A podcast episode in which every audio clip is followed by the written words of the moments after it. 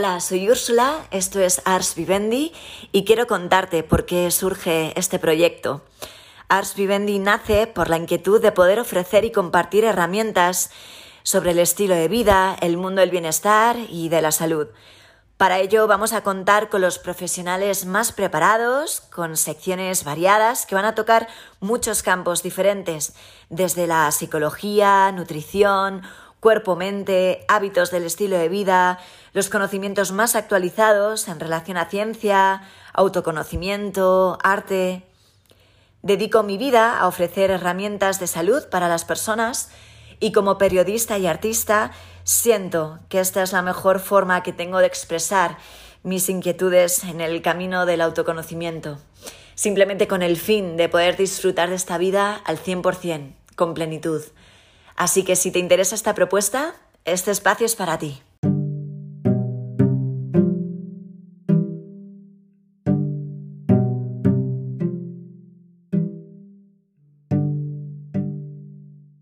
Bienvenidos, bienvenidas a este primer episodio de Ars Vivendi. Cómo no, en este primer episodio no iba a hablar de Ashtanga Yoga y para hablar de Ashtanga Yoga he invitado a una persona que para mí es total, un referente total como practicante, como profesora. Bienvenida Nines Blázquez a Ars Vivendi. ¿Cómo estás, Nines? Muchísimas gracias, Úrsula. Estoy la verdad que muy agradecida por haber pensado en mí y, bueno, la verdad que, muy feliz y, con ilusión de, estar aquí contigo, ya en, la lejanía, en la distancia, pero siempre fue siempre unidas, ¿eh? Por supuesto, eso siempre. Muchísimas gracias a ti, Nines. De verdad me hace muchísima ilusión que bueno podamos compartir este espacio, ¿no? Y sobre todo para todas las personas que no conozcan la práctica de Ashtanga o para aquellas personas pues, que sean practicantes, yo creo que, que todo lo que nos puedes contar eh, nos va a nutrir muchísimo. Y para empezar, me gustaría saber por qué empezaste a practicar yoga. ¿Qué es lo que te llevó a tu primera clase? Pues, pues bueno, la verdad es que eh, es, es un poco anecdótico porque yo en realidad todo empezó porque dejé de fumar. es así. Qué bueno. me parece como, no, bueno, pues me voy a apuntar a yoga así por así. No, es que eh, la verdad es que gracias a ese paso que es muy duro, eh, pues a raíz de ahí empecé a iniciar eh, mi vida en función a cuidar mi cuerpo. Y entonces no puedo decir mi primera clase de yoga porque tuve muchos yogas en esa época, porque fui Ah, qué bueno, o sea que hiciste casting, ¿no? Un poco casting de, estilo de yoga. Hice la búsqueda, la búsqueda de estilos de, estilos de deporte, porque hacía pilates, hacía eh, de body balas, hacía de todo porque necesitaba abrir pulmones y no sabía cómo. Y el caso es que de ahí, pues, en, aquellas clases de gimnasio, de yoga, pues como yo siempre digo que las casualidades no existen, ahí había que aunque era y daba clases de yoga en un gimnasio, sí que tenía su salita particular de yoga. Y entonces ella fue la que me recomendó que por mi carácter y mi forma de ser, realmente tenía que probar un estilo de yoga que creía que ella iba, eh, iba a ser el que para mí se me iba a quedar el resto de la vida. Y justo Qué fuerte. fue a Sangha Yoga. Acertó un poquito, ¿no? Acertó, fue un regalo, me dio un regalo, sinceramente. ¿Y cómo recuerdas esa primera clase de, de Ashtanga? Pues la verdad es que eh, la recuerdo sorprendida, porque meterte en una clase de donde yo venía de gimnasio, que hacíamos posturas que para mí eran un reto ya de por sí, aunque eh, supuestamente lo que se enseña es un poco así lo básico, a de repente ver puro, mm, situaciones que, que para mí eran surrealistas e inalcanzables y difíciles de, asimilar visualmente también. Entonces, la verdad es que me sorprendió, pero me enganchó al mismo tiempo. En ese momento, ¿no? Algo supo que, ibas a, volver, ¿no? Sí, Borja, que, que Borja Valdespino, que es de Astanga Yoga Madrid, eh, bueno, él ha sido totalmente mi profesor desde, desde el momento cero. Las dos compartimos. Sí, exactamente. Y ahí, por ahí, en, esa esquinilla de allí de la sala de, Borja, veía ahí. Y yo, mira esa chica también lo que hace. Lo recuerdo, todo sorprendía. Recuerdo cada cara de cada persona ese día. Qué fuerte. Y, cómo, y cómo además eh, Borja eh, mm, eh, cuidadosamente me iba enseñando, hasta el final abstraerme de todo lo que estaba alrededor y realmente darme cuenta que el trabajo tenía que ser mío y no el ver a los demás. Y eso me ayudó mucho, Borja.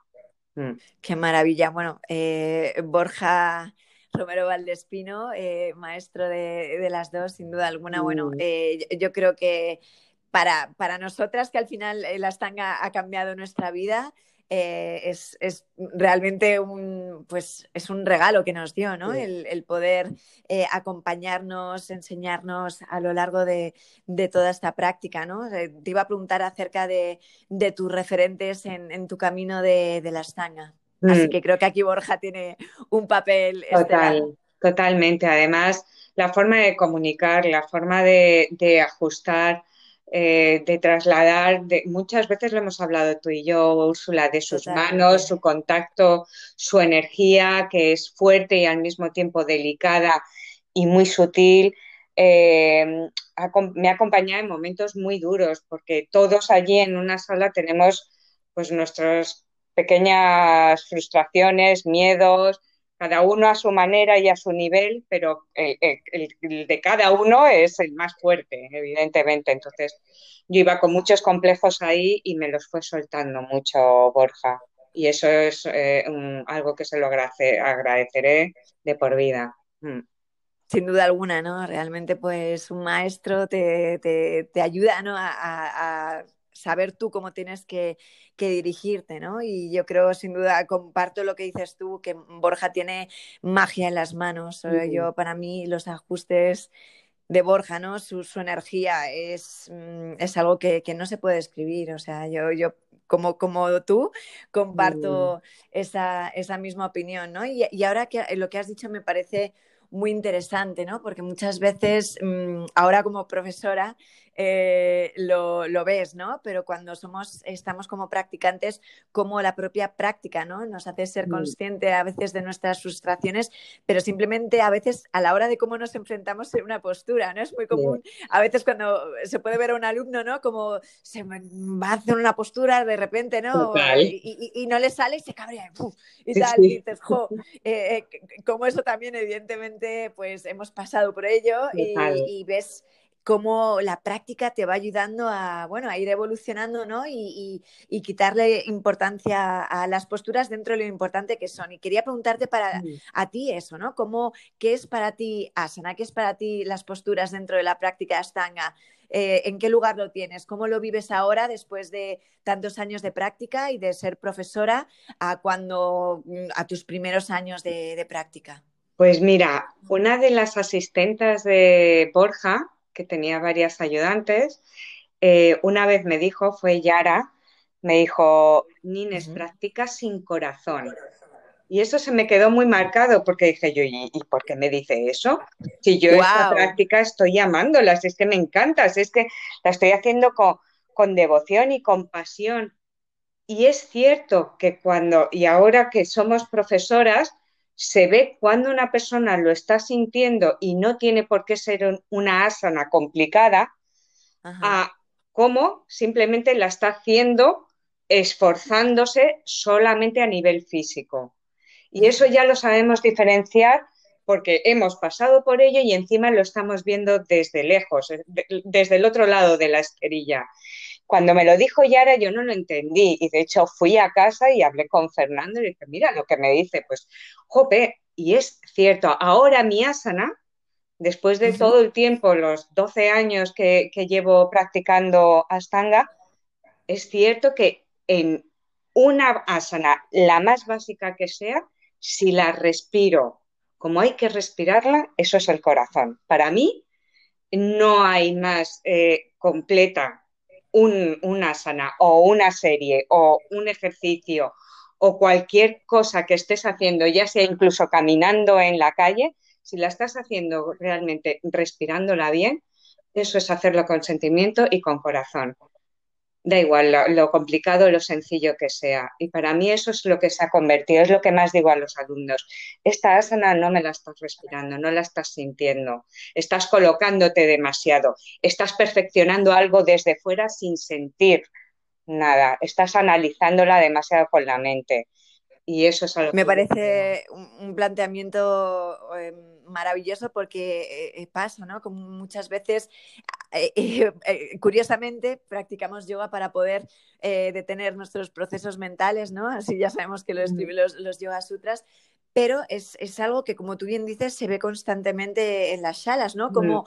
el alumno empieza a sobreanalizar la postura y, y, y, hay, y, claro, al final sigue siendo la mente que quiere ser la protagonista todo el rato. Total. Y es como, no, no, yo te voy a instruir cómo entras en la postura porque... Y, es como, y, es total, ¿no? Es que al final sigue siendo la mente dominando un proceso mental y es como si respiras es verdad que, que, bajas al corazón, ¿no? Esa mente-corazón, eh, que, que, es donde está todo. Sí, sí, es que además se nota, se nota como una práctica que aunque hay veces que incluso puedes hacer poco porque no te da tiempo o, o porque estás cansada, pero ese poquito que has hecho, si la has respirado bien, has llevado bien los vinyasas, los movimientos bien acompañados, para mí es la mejor práctica. Da igual si ese día no he podido hacer mm, mm, eh, posturas de la segunda serie eh, más complicadas de la primera, me da igual. Si no lo he respirado bien, para mí no es una buena práctica. Estoy totalmente de acuerdo contigo porque además eso, ¿no? La práctica de yoga en sí es una práctica de respiración, ¿no? Entonces, al final, si hay que quedarse con algo, ¿no? Primero siempre está la respiración porque los beneficios, si no estamos respirando, no están en la práctica, ¿no? Y, y a veces es muy común que la gente eh, nos obsesionemos con las posturas cuando realmente nos deberíamos de obsesionar mucho más con, con respirar, ¿no? Respirar con corazón, como tú has dicho, que me parece un enfoque maravilloso y, y, que yo creo que además como que aporta mucha más energía, ¿no? Porque si te pones a sobreanalizar, no puedes sostener una práctica con, con, con esa asiduidad que requiere la stanga, ¿no? Sí, pero todo lleva su proceso, porque yo ahora más o menos, pues si tengo alumnos que llevan un añito, que ya, bueno, un año eh, asiduamente, pues para ellos ya está siendo un reto, porque hay algunos que no llegan ni a, ni a un mes ni a dos meses, porque es lo que he comentado, que cada uno tiene su yoga y, van tocando, experimentando, y hay algunos pues que se, se van encauzando en Astanga y otros pues van a otros caminos. Pero cuando yo después de un año les sigo diciendo, esto sigue sin respirarme, esto es como un baile, acompáñalo, cada movimiento, siéntelo y me siguen ya mirando con cara rara, pero si lo estoy respirando, digo, no, pero hay respiraciones en, con sentimiento y respiraciones analíticas, la tuya es muy analítica, estás en calidad pensando cómo colocar el pie, la mano, me preguntas más por eso que realmente no, no lo estás sintiendo. Entonces, al final, para mí es lo bonito de comunicar y, y de transmitir. Que Sin duda alguna, me parece un enfoque maravilloso. Y quería preguntarte, mm. ¿tú crees que la estanga es una práctica que encaja con un perfil concreto de persona o es apta para todo el mundo? Pues depende de, de cómo lo enfoques. Si es a nivel mental, es como he dicho antes, cada persona tiene su yoga. Uh -huh. Si es a nivel físico, Astanga se puede adaptar. Uh -huh. Yo, de hecho, tengo físicamente bastantes eh, pues bueno, bastantes bloqueos, mis pies, mis caderas, pues como todos también, y, aparte, bueno, pues porque de pequeñita también me operaron y tuve un poco más de complicaciones en, en Astanga para adaptarme a ciertas posturas. Y de hecho tengo alumnos, tenemos alumnos, pues eh, ahora no, pues por el tema del COVID, pues de 80 años, pero aún así sigue viniendo una persona de 60, otra de 60 y tanto, y a todos se les está ajustando y ellos ya llevan dos, tres años, cuatro años. Entonces yo lo veo más a nivel mental. Si esa persona realmente quiere ese tipo de yoga. Uh -huh. Sí, porque en el Ashtanga uno también tiene que que aceptar, ¿no? Que este estilo de yoga es muy incómodo. O sea, realmente eh, a veces otros estilos de yoga, sin clasificarlos, por supuesto, ni mejor ni peor, son distintos, pero a lo mejor si tú sigues a una profesora que está haciendo una secuencia y demás, no sé qué, eh, no tienes que verte a, ti mismo o a ti mismo, ¿no? Pero en Astanga al final el estilo Mysore, pues eh, tienes que lidiar con, pues, con tus cosas, ¿no? Porque de repente tu mente eh, ves tu diálogo interno, alguna postura a la que no te sale, que si te empiezas a hablar mal, uy, de repente tienes que empezar, empezar a gestionar todo eso. Entonces, claro, es una práctica que a nivel autoconocimiento a veces uno no está dispuesto ¿no? a pasar no está preparado.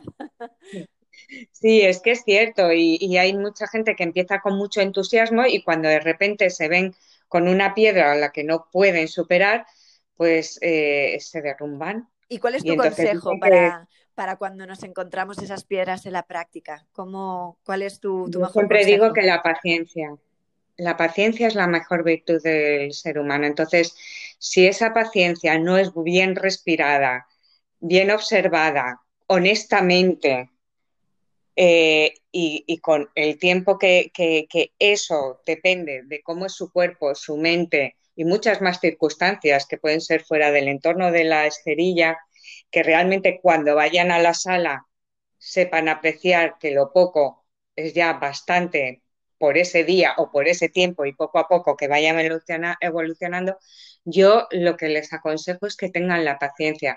Lo malo de esto es que hoy en día como nos han criado y nos han educado como que todo lo tenemos que tener ya, todo, rapidez, todo tiene, entonces ahí vienen muchas frustraciones, pero para mí siempre cuando una persona me cuenta esto, es que aquí ya no avanzo y por qué no me pasas, y es que a lo mejor este dolor o esta incomodidad me va a pasar dentro de meses, pues ten paciencia. Claro, es que... Porque la paciencia que vas a tener aquí en la esterilla es la que después se va a impregnar fuera de la esterilla. Eso es algo que de lo que me gustaría hablar, ¿no?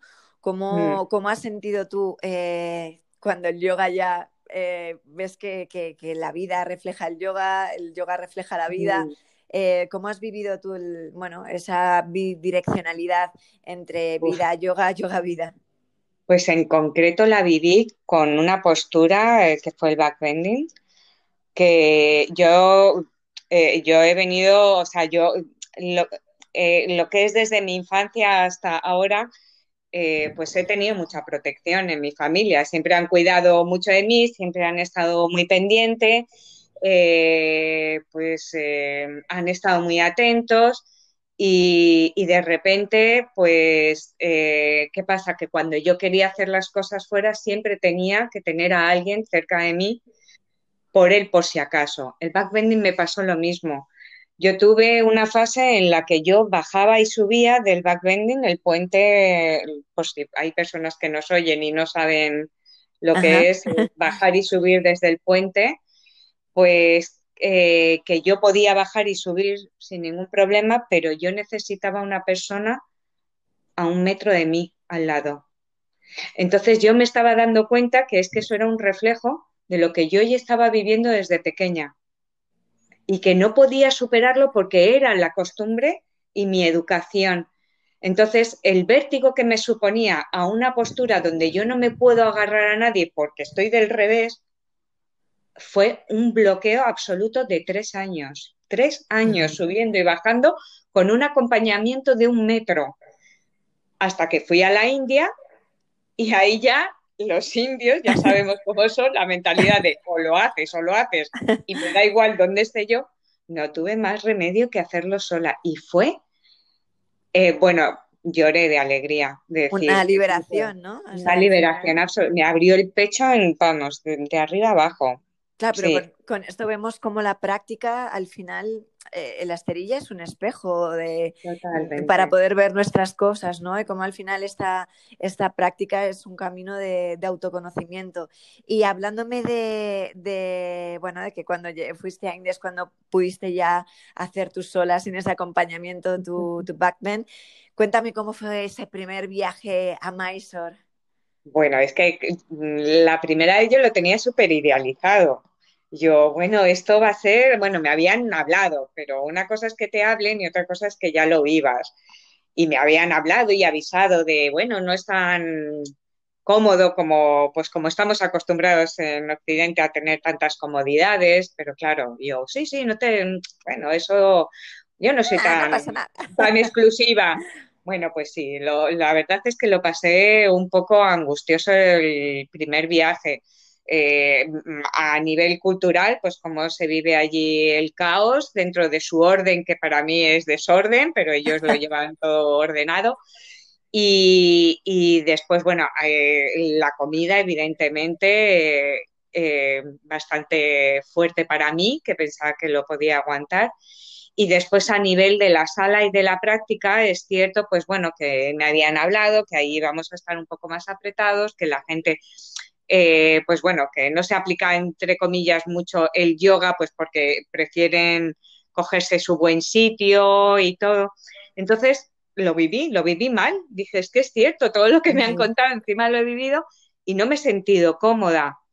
Pero yo cuando, cuando estaba allí ya me iba a ir y, bueno, no había sido muy agradable el viaje por, por cierta, por lo que te cuento y más detalles. Y, dije, bueno, ¿y por qué la gente sigue repitiendo? Por algo será. A lo mejor es que el primer viaje, evidentemente, no es lo suficiente y hay que probar más viajes.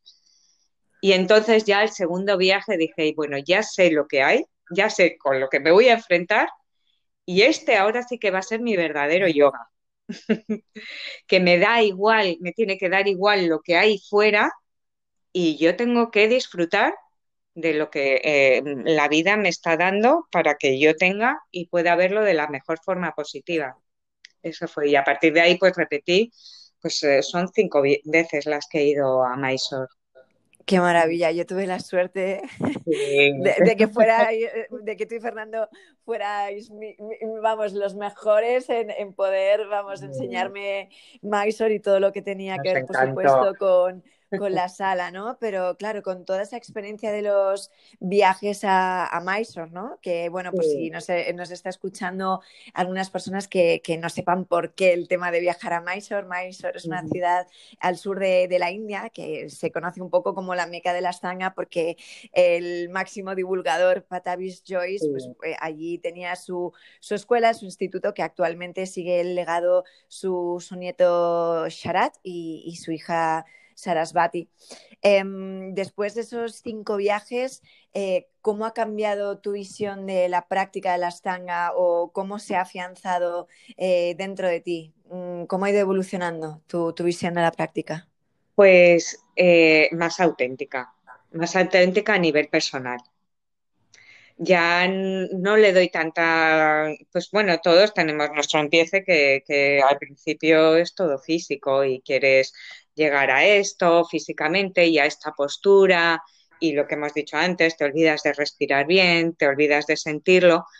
Y, gracias a estos viajes, a cómo tú lo interiorizas, como Sharat también, eh, aunque esté eh, con muchos alumnos en la sala, también te da sus toques como para, para saber que esto es auténtico, eh, sus conferencias y, y bueno, y sus grandes frases que son también bastante inspiradoras, pues te hacen realmente ver que, esto es auténtico y que no es un yoga cualquiera, con lo cual todavía te afianza más en una práctica no tan física, sino más a nivel personal y un estudio eh, pues de ti misma. Y bueno, lo que hemos hablado muchas veces a nivel filosófico, los llamas ni llamas, que tenemos dentro y que hay que ir eh, poco a poco escalándolos. Eso quería que, bueno, profundizáramos un poquito más, ¿no? Por eso, porque a Occidente nos ha llegado esa visión eh, casi al 100%, bueno, 99,9 física del yoga, ¿no? Pero mm. cuando te adentras en la práctica y empiezas eh, ya un poco a empaparte de textos, de la filosofía del yoga, em, conocer las ocho ramas, por supuesto, de la Stanga Yoga, ¿qué es lo que tú recomiendas a, cualquier persona que se inicie, que también empiece a formarse a nivel filosófico, que cultive esa inquietud o de momento que se mantenga en la práctica física de, asana y que luego a medida que vaya un poco empapándose en la práctica, que vaya profundizando? ¿Qué es lo que recomiendas tú? Pues que a cada uno le llega su tiempo. Pero que ahí vamos, ¿no? Exactamente, es que sí, porque eh, nosotros, por ejemplo, cuando nos vienen alumnos nuevos, si les empezamos a contar desde un principio ya mm, demasiada filosofía, al día siguiente no se van a dar cuenta por qué su mente está más en hacer asanas o como ellos lo llaman en ese momento, hacer ejercicios o hacer posturas o, eh, y no están escuchando porque no, lo están sintiendo. Entonces, cuando esa persona realmente, eh, y lo estamos viendo en la evolución de nuestros alumnos, y tú la habrás visto seguro, cuando ya se les se va interesando al final dices, esto tiene que ir un poco más allá de lo que yo estoy haciendo en la esterilla. Y cada uno al final lleva ese ritmo como, como le está viniendo. Entonces, sí, nosotros a veces pues echamos, eh, hacemos alguna charla en las guiadas, Fernando, antes de dar las clases de las guiadas, pues eh, da una mini conferencia y entonces ahí, pues bueno, quien quiere escucharla y le interesa, seguirá en ello y seguirá buscando y seguirá preguntándonos por libros y documentación y otros simplemente la escucha en el momento y se va. Entonces, nosotros estamos ahí, lo dejamos caer y que cada uno después se inicie a su ritmo y a su forma. Mm, todo llega, todo llega si realmente es un yoga el camino es eh, absolutamente personal, ¿no? Y está claro que cada uno tiene sus ritmos y, eso también eso es la magia, ¿no? De, este camino.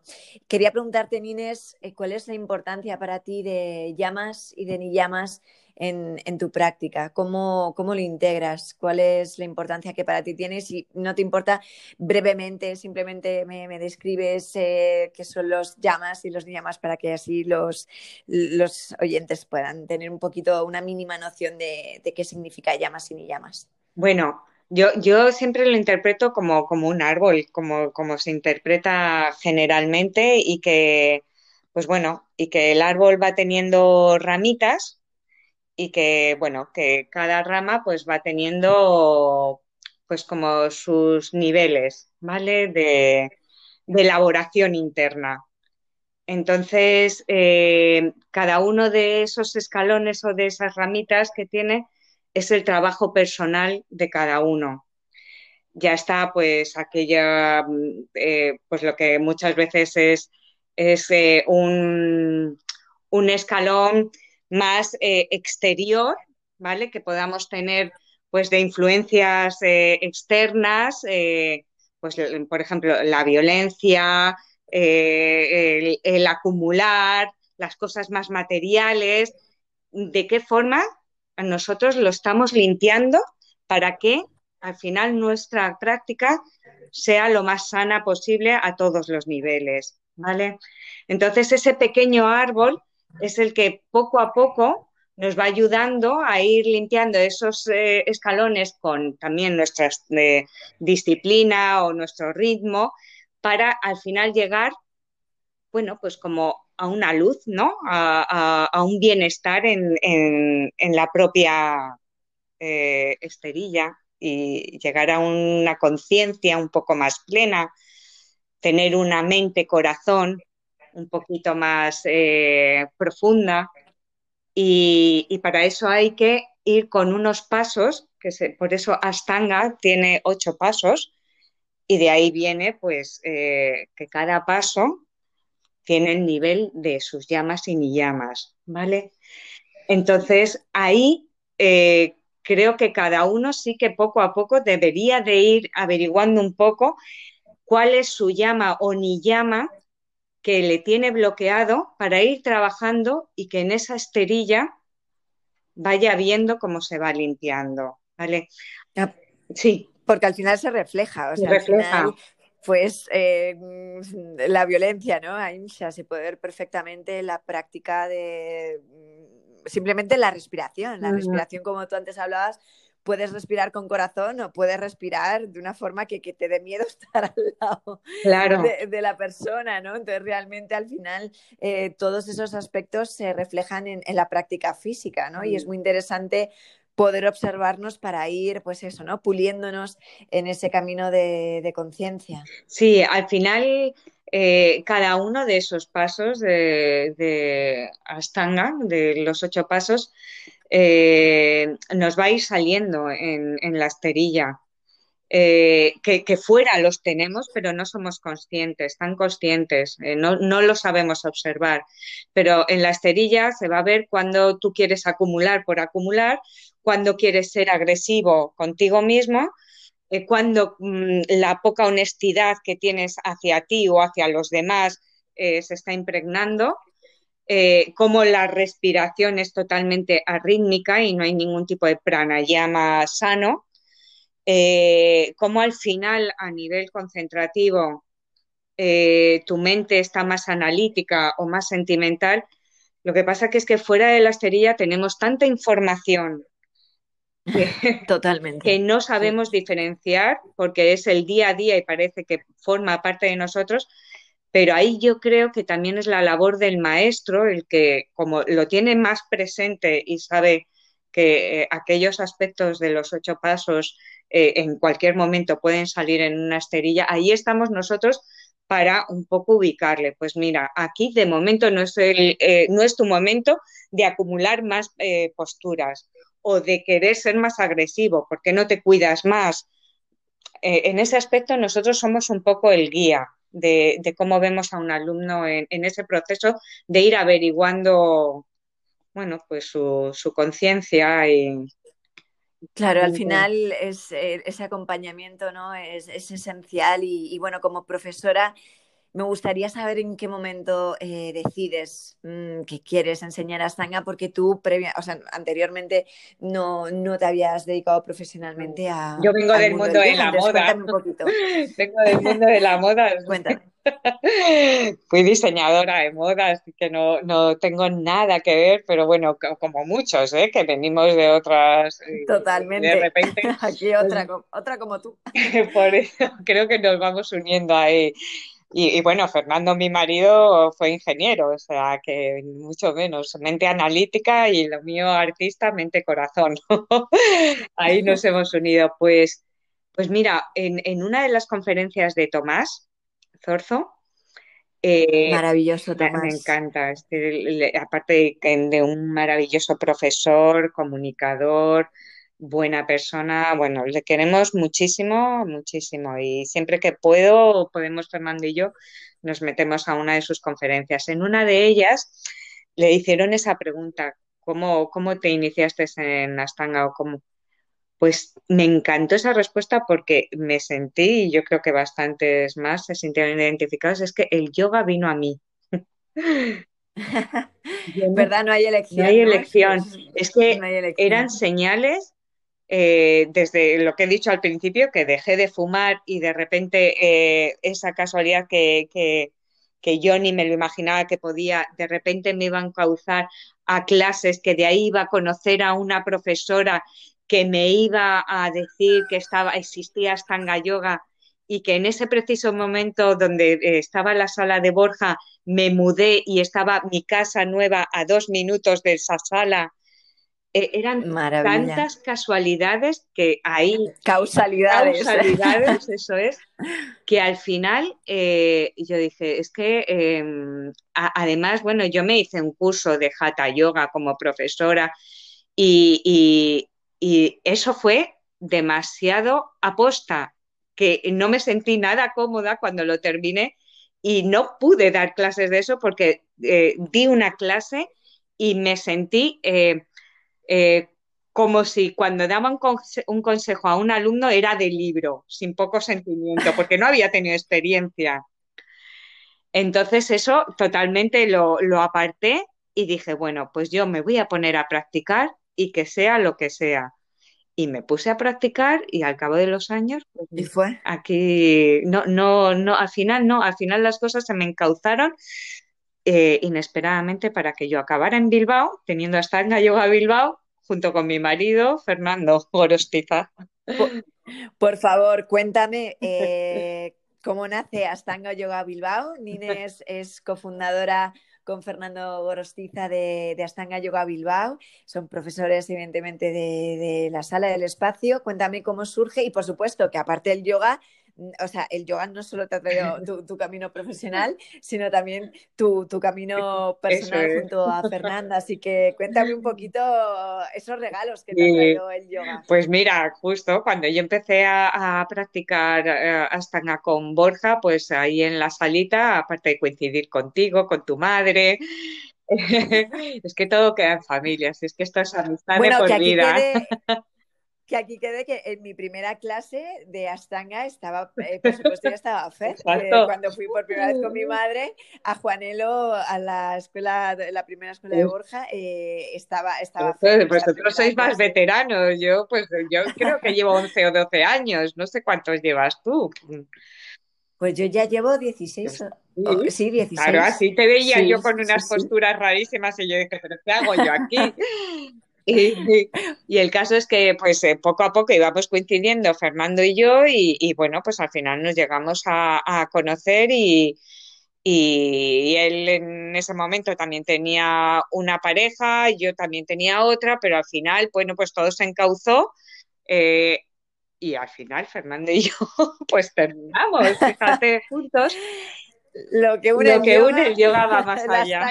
lo que une es Y, y, bueno, bueno, de, coincidir varias veces ahí en la sala, cuando ya nos juntamos fue como dos años o tres años después. Fernando y yo simplemente éramos amigos, o sea que, que en, realidad eh, fue bastante lento el proceso de... Como la práctica. Eso es, eso es, todo poquito a, poco. Lento.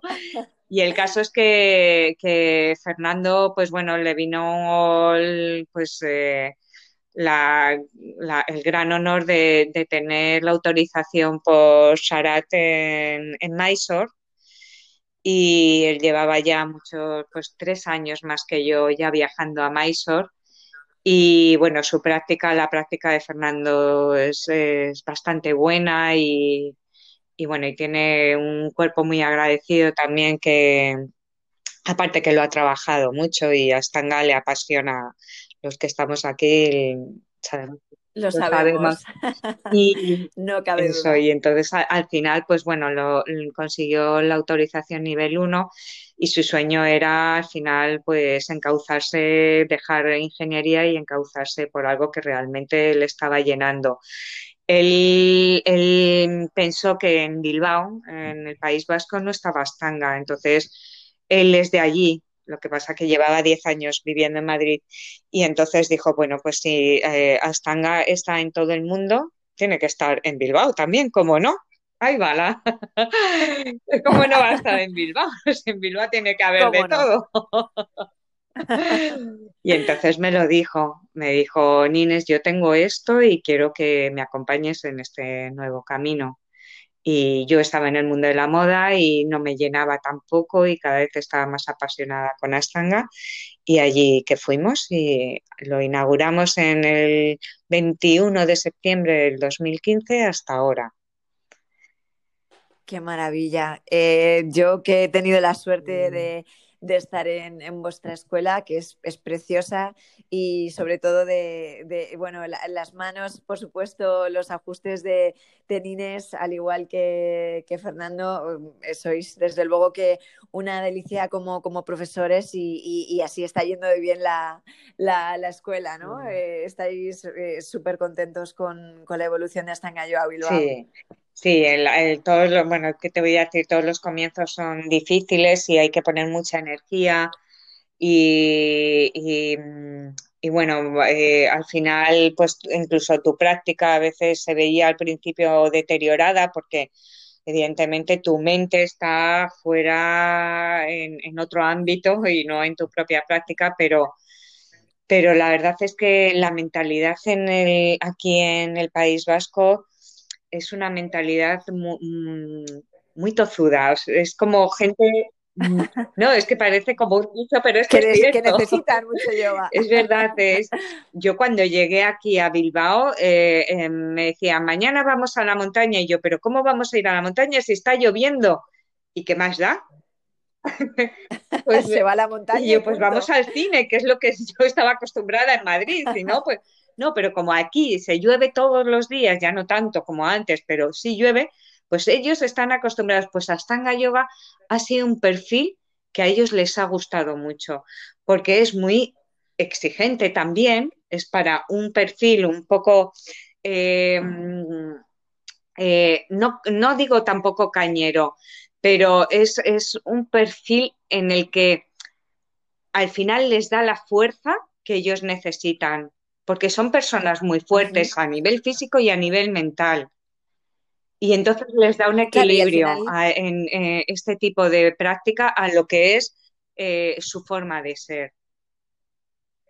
Al final, eso, ¿no? La, energía de, la práctica es muy, muy masculina, ¿no? Muy ya Por esa parte de, evidentemente, también trabajar la, fuerza. Y, quería preguntarte, Nines, a ver, teniendo un poco en cuenta en la antigüedad, ¿no? Eh, dentro del ámbito del yoga, como las mujeres antes pues no podían ni practicar yoga ni por supuesto mucho menos enseñarlo y comparándolo con el panorama actual, ¿no? Que las mujeres prácticamente las salas, eh, la mayoría están llenas de mujeres, mm, ya no solo como practicantes, sino también como profesoras.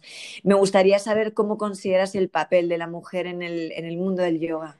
Pues pues bueno, la verdad es que eh, yo desde que empecé a practicar yoga he estado rodeada de muchas chicas, muchas mujeres, incluso eh, yo, aunque empezara con, Borja, que fue profesor, tenía casi todas sus asistentes eran, eran mujeres. Entonces, yo, yo no he apreciado como, es lo que es la cultura en la India, que, que bueno, eh, las mujeres ni podían practicarlo ni enseñarlo. Entonces, eh, aquí de hecho, lo que más raro me ha, eh, se me ha visto, incluso en nuestras clases, es ver a, chicos. y me hace ilusión ver a chicos, más que, estar acostumbrada a ver. Que eso ha cambiado mucho. Ha cambiado muchísimo, porque antes la mente masculina es ¿cómo voy a hacer yoga si eso es muy femenino? Porque hemos estado tan acostumbrados a ver las clases llenas eh, de mujeres que se pensaban que eso simplemente era respirar, meditar, y es todo eso, pero mucho más. Y, Por supuesto. y, eso sí que eh, ha sido como más un avance que, he visto eh, a nivel de que no se encasille tanto el yoga a que pertenece algo muy flojito a, las, mujeres, claro y que el yoga es para todos y aquí no hacen diferencia ni de sexo, ni de edad, eh, ni de ideologías. Yoga es el yoga. Por supuesto, además que yo creo que, lo bonito es eso, ¿no? Que el yoga es un regalo para todo el mundo, ¿no? Y, yo creo que, por supuesto, no, no entiende de, diferenciaciones porque de eso se trata, ¿no? De, estar en la conciencia todos, ¿no? de estar en ese en ese camino. Y mm, Nines, a ver, el Astanga Yoga para ti, sin duda alguna, es una herramienta de salud, porque si no entiendo que, no, lo vivirías diariamente como mm. lo haces, pero me gustaría saber que me detallaras un poquito más, ¿cómo entiendes tú el concepto de, salud? Pues, pues al final lo veo más eh, eh, salud mental. que, es la, que, domina, es la que domina porque eh, una cosa es, bueno, puedes tener un traumatismo, un golpe y, y, bueno, y mm, desgraciadamente a lo mejor algo mm, muy físico que te haya deteriorado y eso no lo puedes controlar. ¿Sabes? Porque te ha pasado en el momento algo externo pero eh, según llevo y bueno, también estudié osteopatía y pues tanto... Sí, de eso, quería que, que, también me, me, comentaras cómo pues tu inquietud te lleva a estudiar osteopatía y cómo se ha complementado también tu, claro, práctica. pues de ahí es donde ya me vino el concepto de que la salud venía más cuídate mentalmente y el resto del cuerpo te lo acompañará lo, lo buenamente que pueda. Si tu mente está eh, bien, tranquila y, sosegada, sobre todo, y positiva.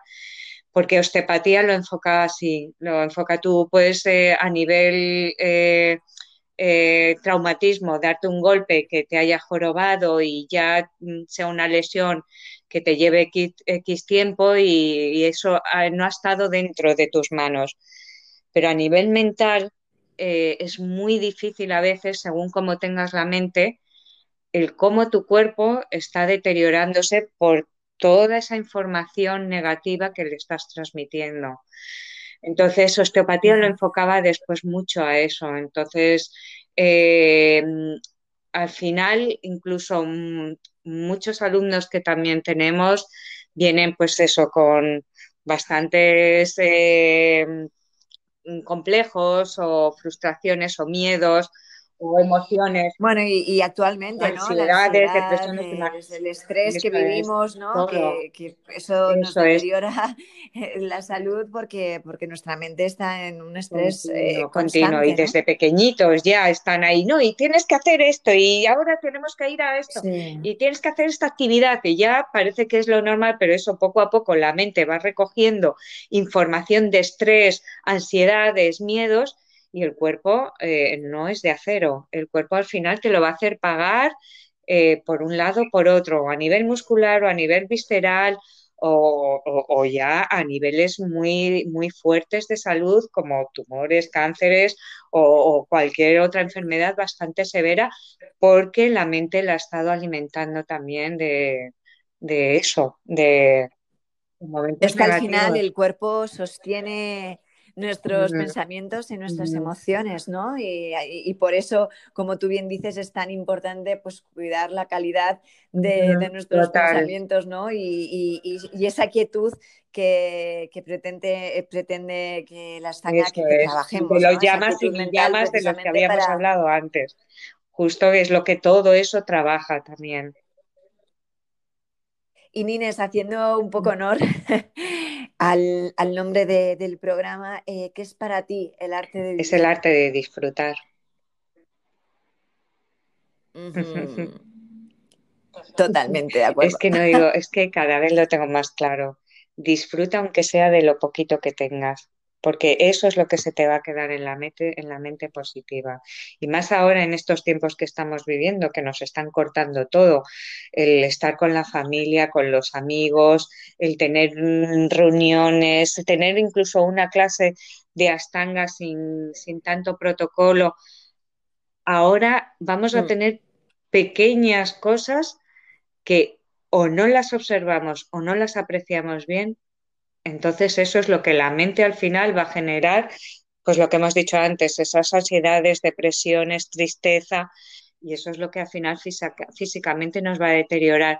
Entonces, de lo poco que se tenga en la vida o de lo que se te vaya presentando, aprécialo. O sea, disfrútalo y aprécialo. Sí, además que si, lo, si apreciamos lo que tenemos, ¿no? el agradecimiento yo creo que siempre ah, nos lleva a poder eh, por lo menos mantener lo que mm. tenemos o incluso poder eh, que nos llegue a lo mejor un poquito más, ¿no? Pero al final yo creo que la práctica de las cosas más bonitas que tienes, que yo creo que sin duda alguna y creo firmemente porque lo he vivido en mis propias carnes, es que ayuda a poder disfrutar la vida de una manera más plena, ¿no? Porque nos lleva al presente, a valorar el aquí y el ahora, ¿no? Y más todo este año, ¿no? Que hemos visto que que es una falsa ilusión, la sensación de control o de hacer planes a largo plazo, ¿no? La vida se ha partido la risa en plan de, pero bueno, ¿qué os pensáis? ¿Qué os pensáis que podéis? Y, al final yo creo que aceptar eso mm, nos da la libertad de disfrutar de la hora, ¿no? Que a veces precisamente esos estados de ansiedad a nivel mental vienen porque o estamos en el pasado o estamos en el futuro y nunca nos paramos a ser en el presente, ¿no? y yo creo que que, es, eso es tan difícil y, es tan necesario a la vez que yo creo que la práctica nos ayuda mucho a aproximarnos al momento, a la hora, ¿no? A través de... es súper importante disfrutar como estoy ahora disfrutando de, esta de estos momentos estar contigo, Úrsula, de verdad. Muchísimas gracias. Ha sido un regalo de verdad poder tener esta charla juntas Em, sabes que, te quiero muchísimo y, bueno, es, para mí un, honor porque todo lo que, lo que tú sabes, pues siempre me, nutres y yo creo que a, todas las personas que, hayan escuchado esta charla, eh, sin duda alguna habrán aprendido mucho y habrán conectado pues con ese valioso mensaje que tú tienes de, este fascinante camino que es el Astaña. Lo importante es respirar. muchísimas gracias, Inés. Nos quedamos con eso, que lo importante es respirar y disfrutar, no puedo estar más de acuerdo. Y muchísimas gracias, esperemos vernos. Muchísimas gracias a ti, Úrsula, porque ya sabemos que nos queremos muchísimo y hemos compartido muchos momentos. Y este primer eh, momento que, has inaugurado conmigo es todo un placer y un honor. Y muchísimas gracias. esperemos vernos en Madrid cuando se pueda un poquito abrir todo esto y disfrutar de una comida agradable con, vosotros. ¿Vale? Te quiero muchísimo. Por supuesto, eso está hecho, Nines. Igualmente. Un, abrazo. de besos.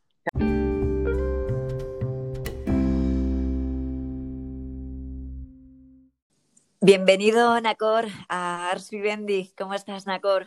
Hola, Úrsula. ¿Qué tal? Muy bien. Gracias. No, gracias a ti por, poder estar en, este podcast. Me gustaría que nos contaras un poquito de, ti para que te conozcan un poquito más los, oyentes. Bueno, pues eh, os cuento. Eh, me llamo Naco Ruiz y profesionalmente me dedico a intentar motivar cambios de patrones de comportamiento, interviniendo como terapeuta en lo que, en lo que yo llamo reprogramación del estilo de vida por así decirlo. Y para, llegar a este punto actual me he formado, entre otras cosas, en nutrición dietética, fisioterapia, medicina tradicional china, psiconeuroinmunología y, otro, y otro tipo de, formaciones entre ellas. Así que bueno, eso es más o menos mi, recorrido profesional. Fantástico, Nacor. Pues mira, yo la verdad es que mm, me siento muy agradecida de poder tenerte en esta sección del podcast acerca de nutrición, porque, bueno, si este podcast habla de salud, la nutrición es, por supuesto, básico y, esencial. Te quería preguntar, tengo aquí unas preguntillas para ver qué, nos aconsejas y, cuál es tu visión acerca de, estos temas. Vamos a, por ello. A ver, mm. teniendo en cuenta que nos interese, evidentemente, tener una alimentación saludable, em, ¿cómo hay que ser de flexibles respecto a, la alimentación, ¿no? Teniendo en cuenta, lógicamente, el querer tener una buena alimentación, pero luego quizás otro tipo de factores que a lo mejor hacen que, bueno, que no siempre se pueda comer, entre comillas, eh, de, cierta, de cierta manera o sostener eh, esa manera. Me gustaría que me contaras un poco tu visión. Bueno, pues antes de responder a la pregunta, mm, lo que, lo que me gustaría también decir es que eh, todo lo que yo vaya a decir ahora está siempre basado en, pues, mi recorrido profesional y en lo que yo he ido estudiando y bueno, en todo este compendio de, y acúmulo de, conocimientos que va adquiriendo uno en su vida. Pero al final, eh, lo que cuenta, y, para decírselo a la gente que, nos escuche, es que luego, luego, se puede aplicar, que, que llevemos todo lo que podamos decir aquí a, una, a, una, parte, a una faceta experimentativa, si no, no vale de nada, porque es verdad que cuando escuchamos cosas, si, si vamos con, con, fe ciega en eso, podemos anclarnos, podemos aferrarnos demasiado a, a esas ideas y perdernos otro, otras facetas interesantes. Dicho esto, que, que, me gustaría, que me gustaba aclararlo, pues, pues, pues volvemos a la pregunta que, me, que me lanzabas, la refresco un poco y era sobre el tema de, flexibilidad, ¿no? Cómo de flexibles deberíamos de ser en la alimentación.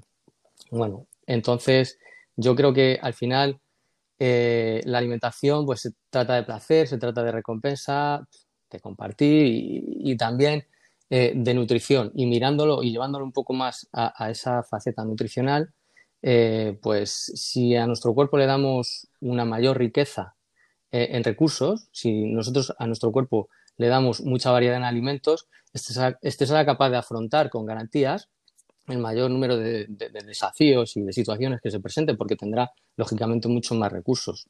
Entonces, ¿cómo de, cómo de flexibles? Lo suficiente eh, como para darse cuenta de que tenemos que variar mucho en, cuanto a nutrientes, eh, alimentos, si es esa pregunta o si respondo más o menos a, a lo que me preguntas. Sí, totalmente. ¿Crees que hay alimentos buenos y alimentos malos o no? alimentos buenos, alimentos malos, pues eh, eh, en principio hay que, habría que aclarar un poco eh, lo que es un alimento y lo que no es. Porque un alimento, un alimento es aquella sustancia que viene de la naturaleza.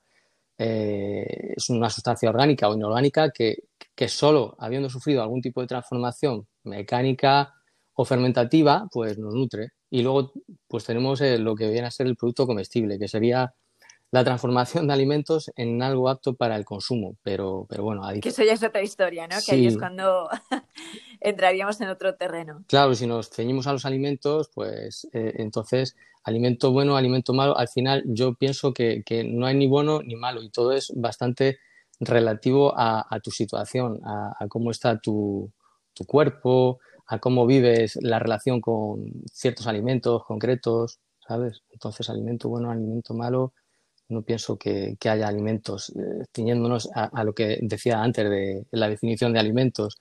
Eh, al final, eh, todo alimento, pues sí que es verdad que cuando lo ingerimos con demasiada frecuencia, pues termina generando una situación de saturación en el cuerpo.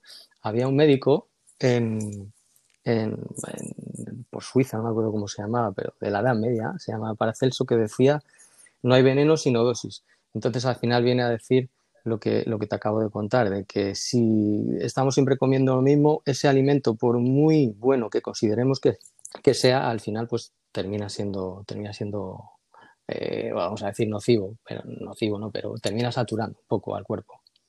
Así que teniendo un poco en cuenta, eh, bueno, la actualidad, eh, que estamos saturados de, de dietas macrobiótica, cetogénica, etc. ¿no? Eh, un poco cuál es tu visión eh, respecto a la nutrición. ¿Tú eres eh, partidario de seguir una dieta o te centras más en un estilo de, vida y, atender qué es lo que necesita la persona? la nutrición es un pilar muy importante, es uno de los pilares fundamentales que estudiamos a la, hora de abordar la, salud, pero por supuesto hay que tener en cuenta pues otro tipo de, factores como el factor emocional, hay que tener en cuenta también si, si, la persona se mueve, esto es básico. Hay que tener en cuenta cómo son sus relaciones sexuales, sus relaciones sociales y entre todo eh, surgen como hilos entre cada uno de, estos, de, de estas dimensiones y al final forman un conjunto. Entonces, no podemos despreciar, ni mucho menos, todos estos factores que están alrededor de la alimentación. Así que, bueno, es una manera, digamos que la alimentación es, un, es una pieza más en el puzzle que tenemos que, mirar para ver que, es parte integrativa del puzzle, del complejo entero. Y una cosa que has mencionado ahora, que quería hablar acerca de ello, es cómo influyen eh, los alimentos en nuestras emociones, ¿no? Porque dependiendo qué reacción pueden, pueden imagino, ¿no? Eh, llevarnos a, ciertos estados. O cuéntanos un poquito. Sí, bueno, hay que ver que, que, es una emoción. La emoción es una reacción fisiológica orquestada para emprender una búsqueda que nos lleva a resolver un desequilibrio. y en función de todo este compendio de factores de los que hablaba antes, eh, hay veces que fijamos cierto tipo de alimentos como alimentos eh, comodín para, llevarnos a un estado emocional de apaciguamiento. Eh, el típico ejemplo de chocolate en el que, bueno, mucha, mucha gente pues recurre al chocolate para, para calmarse y darse esa recompensa, porque claro, funciona. Es cierto que si miramos a nivel molecular la composición del chocolate, encontramos sustancias eh, como los aminoácidos eh, fenilalanina, que es un precursor de la dopamina, y también encontramos también mucho triptófano, que, es un precursor de la serotonina. Son, eh, digamos, moléculas, son neurotransmisores que, tienen mucho que decir a la hora de, de, lo que, cuando hablamos de emociones, vaya. Ajá. Mm, sí, bueno, la verdad es que el, el tema de, de cómo a veces podemos mm, ciertos alimentos ¿no? llevarnos o, teniendo una emoción recurrir a un, a un, a un cierto alimento, eh, pues al final pues nos hace ver pues que al final la, lo que es la comida, la alimentación, la nutrición, pues mm, no es algo separado, ¿no? Eh, depende de muchos factores y, por eso no, se puede tratar de una forma aislada de, otros condicionamientos que, tenemos. Y un poco hablando de lo que es em, la actualidad con todo el tema de la alimentación, de las dietas, Em, también ha surgido un movimiento con bastante, eh, mm, bastante potente últimamente, que es un poco la cultura antidieta, ¿no? Quizás ese movimiento en el que se reivindica em, un poco todo, entre comillas, ¿no? A veces el daño que ha hecho el concepto de dieta, ¿no? Y, mm, ciertos, bueno, eh, mm, consecuencias, ciertas consecuencias que, ha podido tener a veces en las personas, pues el trastorno, la conducta alimentaria, cómo te va relacionando con la comida en función de a veces no el concepto de, dieta. ¿Qué opinas de la cultura antidieta? De hecho, hace poco salía en una revista muy, muy conocida, ¿no? de portada, em, una, pues, una chica pues era obesa y, ha habido mucha controversia con esta portada que creo que era en la revista Vogue. Em, un poco como, había hay una vertiente que es como mm, no hay que mm, hay que normalizar el que haya diferentes tipos de, cuerpos y, aparte no normalizar como la obesidad no entonces em, este movimiento está cogiendo más más fuerza y me gustaría saber un poco qué, qué opinas tú acerca de ello. Bueno pues por lo poco que, he leído yo sobre este movimiento, eh, me, parece, me parece fenomenal que se fomente una alimentación consciente, responsable y que nos liberemos un poco de, la ideología de que hay alimentos buenos y malos, como decíamos antes. Yo pienso que, en la alimentación y en la vida todo es relativo, eh, sobre todo cuando te das cuenta de que no solo te alimentas de, de lo que comes, sino de lo que te mueves, de lo que piensas, de lo que sientes. Entonces, bueno, el ser humano es lo que es hoy en día porque ha comido de todo y eso le ha aportado una riqueza de conciencia enorme. Creo que siempre que prioricemos alimentos por encima de comestibles y aportemos a nuestro día a día un estilo de vida en el que haya movimiento, luz solar, buen descanso, lo que decía antes, pues eh, eh, entonces el abanico de conceptos que hemos generado eh, pues no serán tan importantes. Totalmente, porque hay veces ¿no? que se ha llevado mucho el tema de la dieta pues simplemente por una cuestión meramente estética, ¿no? Mm. Y realmente la salud, eh, pues como tú bien dices, es mucho más, ¿no? La nutrición, por supuesto, es que, que, hablamos, que decimos, que nos contamos también, ¿no? Eso forma parte de, de, cómo, no, de cómo nos nutrimos en la vida, ¿no? Así que eso yo creo que la verdad es muy, es muy importante. Sí, porque como digo, eh, al final yo pienso eh, que lo justo sería equilibrar entre una alimentación intuitiva, pues con cuatro conceptos básicos, porque además eh, de ser intuitivos, somos seres intuitivos a, la base, vamos a decirlo así, eh, como cada especie en la naturaleza, ahora también somos seres ideológicos y conceptuales. Eh, esto forma parte de la educación, la cultura, es inherente a nosotros y tampoco podemos rechazarlo. al contrario, debemos gestionarlo de manera que nos aporte a nosotros y a nuestro medio. Muy bien, Acor. Eh, recomiéndanos tres alimentos que para ti son básicos en tu dieta cuéntanos por qué. Bueno, pues, eh, pues, aunque lo importante en la alimentación, como decía, es eh, variar lo máximo posible, como dicen en el mundo anglosajón y sobre todo en referencia a lo que viene a ser frutas y verduras, eat the rainbow, come el arco iris. pues eso, alimentos que entran en mi alimentación más concretamente, ya que me preguntas, pues uno sería el huevo, porque el huevo, salvo fibras y vitamina C, tiene todos los nutrientes, es un alimento súper completo, con un perfil graso muy importante y unas proteínas de alto valor biológico, eh, que tienen equilibrio entre aminoácidos y eh, bastante, bastante bueno. Por ejemplo, el huevo. Y luego, pues también otro, pues sería el aguacate, porque el aguacate pues porque está muy rico, me gusta mucho. Tiene eh, esa grasilla, esa, ese, ese, esa, ¿cómo se dice?, consistencia untuosa. Y luego también es muy rico en una sustancia, en una sustancia que se llama perseosa. Esta sustancia es una sustancia que mimetiza una proteína que normalmente debe estar presente en nuestras mucosas, en nuestra piel, en las narinas, en la boca esta sustancia que genera el cuerpo se llama filagrina y, yo, por ejemplo, pues utilizo el aguacate mucho pues eh, para, para, generar, no para generar filagrina, sino para sustituirla, porque yo tengo concretamente en, mi, en mis adaptaciones evolutivas, tengo una mutación, vamos a decirlo así, que, que, bueno, que, que, me hace tener menos filagrina. Gente de perfil blanquito y con la piel fina, pues no le viene mal el aguacate.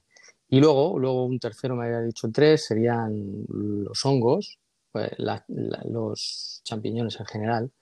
Eh, esto no falta nunca en mi, en mi semana, los como dos o tres veces por semana. Y los hongos me gustan porque también son equilibradores por naturaleza, equilibran el cuerpo y contienen una densidad de micronutrientes muy interesante. Son muy ricos en, glicanos, en azúcares complejos. y, bueno, también esto hace que eh, podamos diversificar la, microbiota. Eh, la microbiota, pues hoy en día pues, hemos constatado que cuanto más diversa sea, cuanto más familias de, bichos, de bacterias y, microorganismos tengamos en nuestro, en nuestro intestino, pues es sinónimo de mejor salud. Es un marcador bastante interesante. Me encantan los tres alimentos que, has dicho, me gustan mucho los tres. Sí, yo...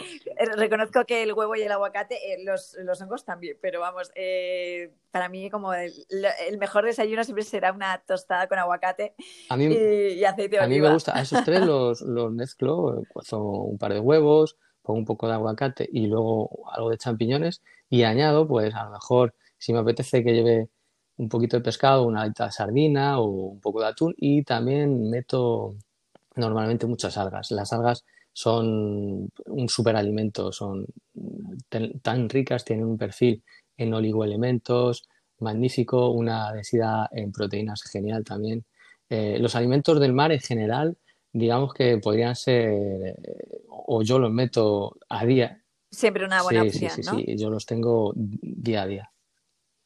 Y aunque mm, ya de esto se ha hablado mucho, pero antes siempre había esa cosa de cuántos huevos se pueden comer a la semana, ¿no? Eh, y el tema de con la clara, con la yema, mm, ya que estamos aquí, cuéntanos un poco de esto, que yo creo que, es algo que como que siempre está ahí rondando, ¿no? Que, eh, ¿Cuántos se pueden comer y, y, cómo? Sí, sí, porque existe la falsa creencia de que, bueno, como el huevo tiene, tiene bastante colesterol, que es cierto, y que se estimó que el ser humano necesita unos 400 y poco miligramos al día y ya el huevo, un, solo huevo tiene 220 miligramos, dicen que, que, bueno, que comer mucho huevo pues al final te hace subir el colesterol. Es una manera de, de verlo muy simplista porque no es tan fácil, no funciona así. Al contrario, eh, eh, el problema viene cuando tomamos colesterol o cuando no lo tomamos mejor dicho, porque cuando eh, no ingerimos colesterol o alimentos ricos en colesterol eh, de una manera exógena, al final es el cuerpo que va, que va a empezar a fabricar, que va a fabricar el colesterol y, lo va a programar, vamos por decirlo así, de una manera eh, no demasiado interesante, con lo cual podemos producir un tipo de grasas circulantes que van a, van a inflamarlos. Al contrario, si tomamos colesterol eh, perdona, si tomamos huevos eh, a diario o de una manera frecuente, vamos a, vamos a tener un, colesterol que vamos a añadir a partir de la dieta eh, y aparte de eso, toda esa matriz que viene conjunta con, el colesterol, las vitaminas, las proteínas. Entonces, lo que quería decir en definitiva es que los alimentos, me has hablado de la clara también, solo la clara, solo la yema, deberían de tomarse, y sobre todo el huevo, pues eh, en su conjunto, para que todo vaya, digamos, que, que, que, tomes, eh, es como querer ver una película y solo escuchar el audio. Eh, no, claro, además que si la naturaleza no lo presenta así, pues por algo será. Claro, entonces, bueno, al final se estudió, volviendo al tema del colesterol y el huevo, pues se estudió que, que no hay ningún problema en tomar un huevo o dos huevos al día. Al contrario, eh, eh, fíjate que eh, mejora los niveles de colesterol. Cuando hablamos de colesterol, siempre diferenciamos entre, o siempre hemos escuchado hablar o diferenciar entre colesterol bueno y colesterol malo. En definitiva, lo que, lo que ayuda al huevo es precisamente a, a mejorar los niveles de los distintos perfiles de colesterol que se estudian. Genial, pues entonces ya tenemos ahí tres alimentos que podemos siempre tenerlos como básicos ahí en, en, nuestra, en nuestra dieta. Nacor, contanos un tip nutricional que nos ayude a tener más energía a lo largo de, la tarde, porque hay veces que, bueno, los niveles, o también depende, ¿no? De, cómo cada uno tenga su organismo y su sistema, pero, pero bueno, hay veces que eso, ¿no? Que si empiezas la jornada desde, temprano, por lo menos mi caso, em, y luego sí que voy notando que al final del día como que las pilas ya se me van acabando, entonces no sé, cuéntanos si hay algún consejo que nos pueda aportar en, mejorar esta gestión energética. Pues sí, es verdad que muchas veces eh, se presenta en consulta gente que, bueno, viene con un perfil disbiótico, viene con un desequilibrio en lo que viene a ser eh, la microbiota, la, flora intestinal, toda esta, toda esta orquesta de bacterias. Y resulta que cuando comen a mediodía, pues eh, sucede que les da el cansancio, la somnolencia, se, se quedan adormecidos y tienen que recurrir al café porque si no, no consiguen pasar la tarde. Entonces, hay que, hay que mirar bien eh, qué es lo que produce este, e, este tipo de situaciones. ¿Por qué? Yo me duermo ah, justo después de haber comido. Después de haber comido, eh, me empieza a entrar ese sueñecito que me tiraba en... no volvía a trabajar, vaya. Y, y, esto mucha gente se piensa que es por el hecho de que el cuerpo está digiriendo, está consumiendo mucha energía lo cual no es del todo cierto porque la digestión, en principio, no debería de ser demasiado costosa a nivel energético y no debería de implicar ese robo de energía sobre las funciones cognitivas, sobre el cerebro. Entonces, eh, habría que ver, eh, pues para este tipo de perfil de personas, eh, que no tomen ese tipo de alimentos que provocan que la flora intestinal eh, nociva o la flora intestinal disbiótica prolifere. Porque el tema es que lo que se produce cuando tú tomas este tipo de alimentos que generan esta proliferación de flora disbiótica es que lo que produce es una, realmente es una inflamación postprandial, una inflamación después de haber comido. Esta inflamación lo que está generando, evidentemente, es eh, que el sistema inmunitario empiece a trabajar a tope para, filtrar lo que está entrando a través del intestino, se abren las barreras cuando comemos y empiezan a entrar nutrientes, pero no solo entran nutrientes, sino también entran todas estas toxinas que, generan, eh, que se generan en la flora disbiótica, aparte de, patógenos que a lo mejor no deberían de, ser permitidos de entrar ahí. Entonces, este sí, el sistema inmunitario y no la digestión, es el que empieza a tirar de energía la cual no va a poder ser utilizada por el cerebro para mantener estas funciones cognitivas. Todo esta chapa para decirte que, bueno, no, no comamos eh, alimentos muy ricos en azúcares. Y cuando me refiero a alimentos ricos en azúcares, no me refiero solamente a bollo, bombones, a, azúcares, sino también alimentos eh, que, que, son fabricados a partir de harinas, como pan, pastas o cereales en general, porque tienen un alto contenido, una alta carga eh, en, azúcares y bueno, puede llevar por esta vía a que se prolifere mucho esta flora disbiótica. Por dar un, tip así, dejamos los cereales y a lo mejor vamos a inhibir un poco esa eh, inflamación postprandial de la que hablaba y quizás pues no tengamos ese adormecimiento.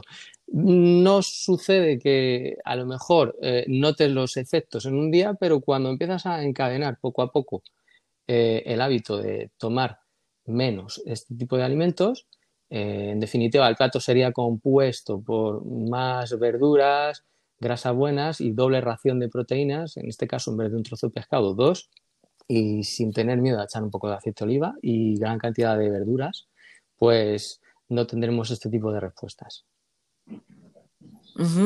Perfecto, Nacor. Y ya la última pregunta, como has mencionado el café, em, ¿cuál es eh, un poco tu, opinión acerca del, como café? Como te decía antes, que todo alimento, por muy bueno que consideremos que sea, pues al final termina siendo negativo eh, si, si abusamos de él. El café, pues sí tiene un montón de virtudes observadas, bastante buenas, como antioxidantes, etcétera.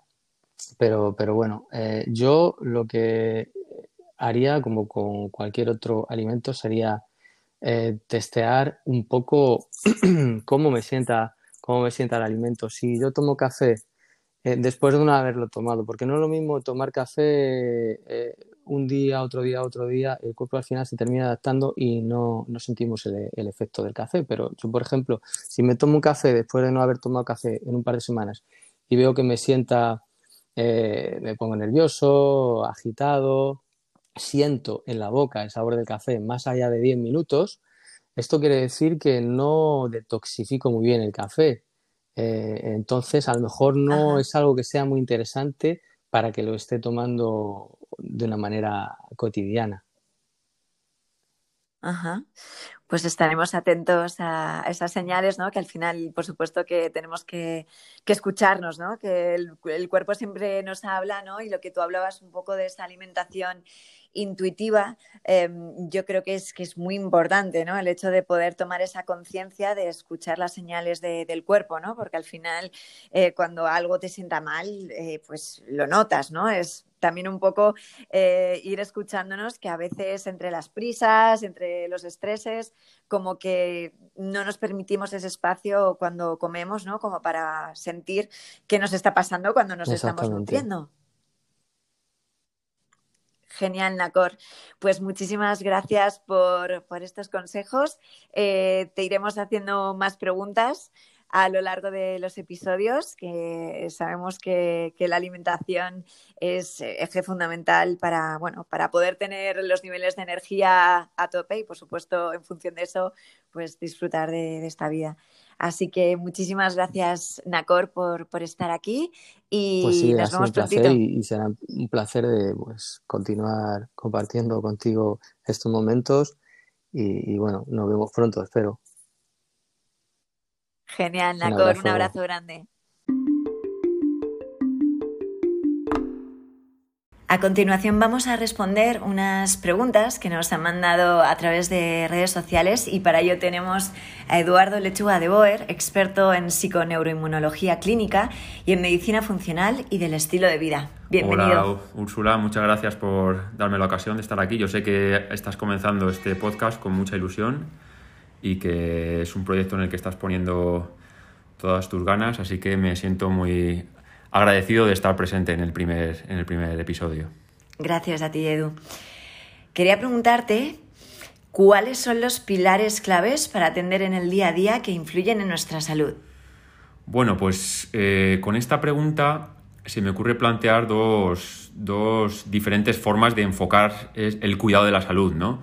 Una sería una forma en la que eh, analizamos cuáles son los mecanismos que nos enferman y, buscamos formas de evitar esos mecanismos, ¿no? Que es, pero ahí el, sujeto tiene un, un, papel más, más pasivo, ¿no? Sería lo típico, pues, de me enferma un patógeno, me enferma un microorganismo, eh, pues busco la forma de evitar estar en contacto con él, ¿no? O me enferma, eh, no lo sé, el, la exposición al frío, pues busco la forma de no exponerme al frío. Y otra forma del cuidado de la salud interesante sería mmm, una forma en la que tiene, la persona tiene un papel mucho más proactivo y que sería buscar la forma de adaptarme a esos mecanismos. Es decir, si un patógeno me enferma, buscar la forma de potenciar mi sistema inmune para que ese patógeno no tenga esa, esa acción sobre mí.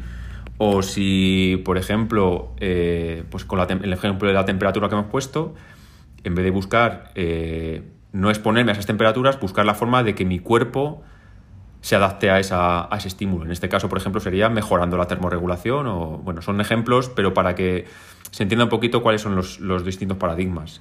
Lógicamente, el que yo aplico es el segundo, en el que buscamos la forma de estimular y potenciar la capacidad del sujeto de adaptarse al entorno. Esto nos da una definición de salud mucho más real, porque nos habla de, de todas sus capacidades metabólica, inmunitaria, Incluso este mismo mecanismo puede estar presente a nivel psicológico. Es decir, si algo me genera malestar, si algo me genera incomodidad, tengo dos opciones, o evitar exponerme a ello o buscar la forma de hacerme más resiliente en relación, a, ese, a ese tema.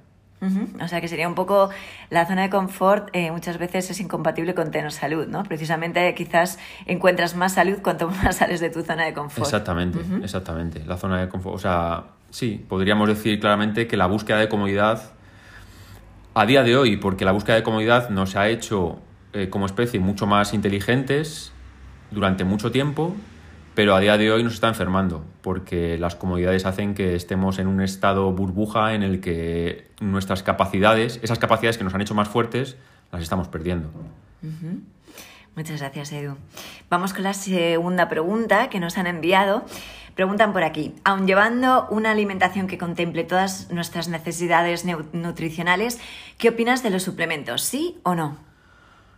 Vale, pues aquí mm, para responder eh, por un lado, voy a plantear lo que sería la, teoría, el caso hipotético, en el que sería difícil entender que nosotros para estar sanos necesitásemos tomar nada manufacturado, ¿no? nada eh, aislado por nosotros. Y esto hipotéticamente es, cierto, pero la realidad puede tener alguna connotación ligeramente diferente. Es decir, eh, eh, todo el mundo entiende que la nutrición es básica para la salud, ¿no? Y que a través de la nutrición, y ya digo, hipotéticamente podríamos obtener todos los micronutrientes y macronutrientes necesarios. Pero ¿qué pasa hoy en día? Que, eh, por ejemplo, todas las plantas, todos los vegetales obtienen esos micronutrientes de la tierra, ¿no?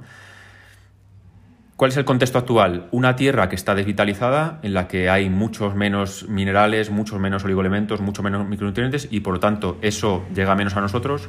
Un mar que está contaminado y por lo tanto eh, las especies, pues el pescado que podamos tomar o todos los alimentos marinos que podamos tomar tienen mucho menos de estos nutrientes. En definitiva, carencias. Y, ya hay documentadas eh, carencias eh, básicas en, el ser humano de bastantes mm, nutrientes.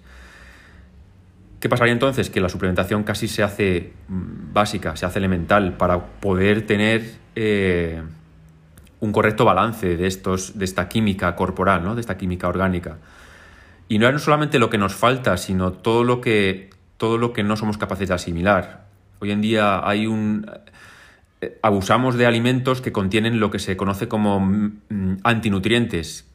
¿Esto qué es? Estos son eh, eh, compuestos de alimento que no solamente no nos nutren, sino que dificultan que nosotros absorbamos y aprovechemos los nutrientes. Y el exceso que hay de consumos de, pues cereales, de azúcares, de, de, alimentos procesados, hace que todos estos antinutrientes dificulten nuestra capacidad de asimilar nutrientes. Entonces, a día de hoy eh, dependería mucho del contexto de la persona, del entorno en el que viva, pero yo puedo decir mm, que conozco prácticamente nadie que viva en un entorno en el que pueda mantenerse sano sin, recurrir a estos, a estos suplementos.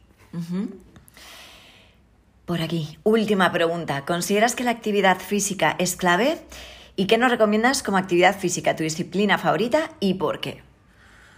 Pues en que si es clave, pues mira, te diría más, te diría que de todos los factores de riesgo que hay para, enfermar, ¿no? Un factor de riesgo son todas esas, esos, esas eh, características del estilo de vida que nos hacen tener más, más papeletas para la enfermedad, ¿no?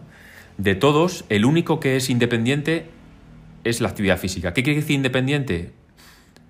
Que que la, actividad, la falta de actividad física de por sí es un factor suficiente para desarrollar eh, patología.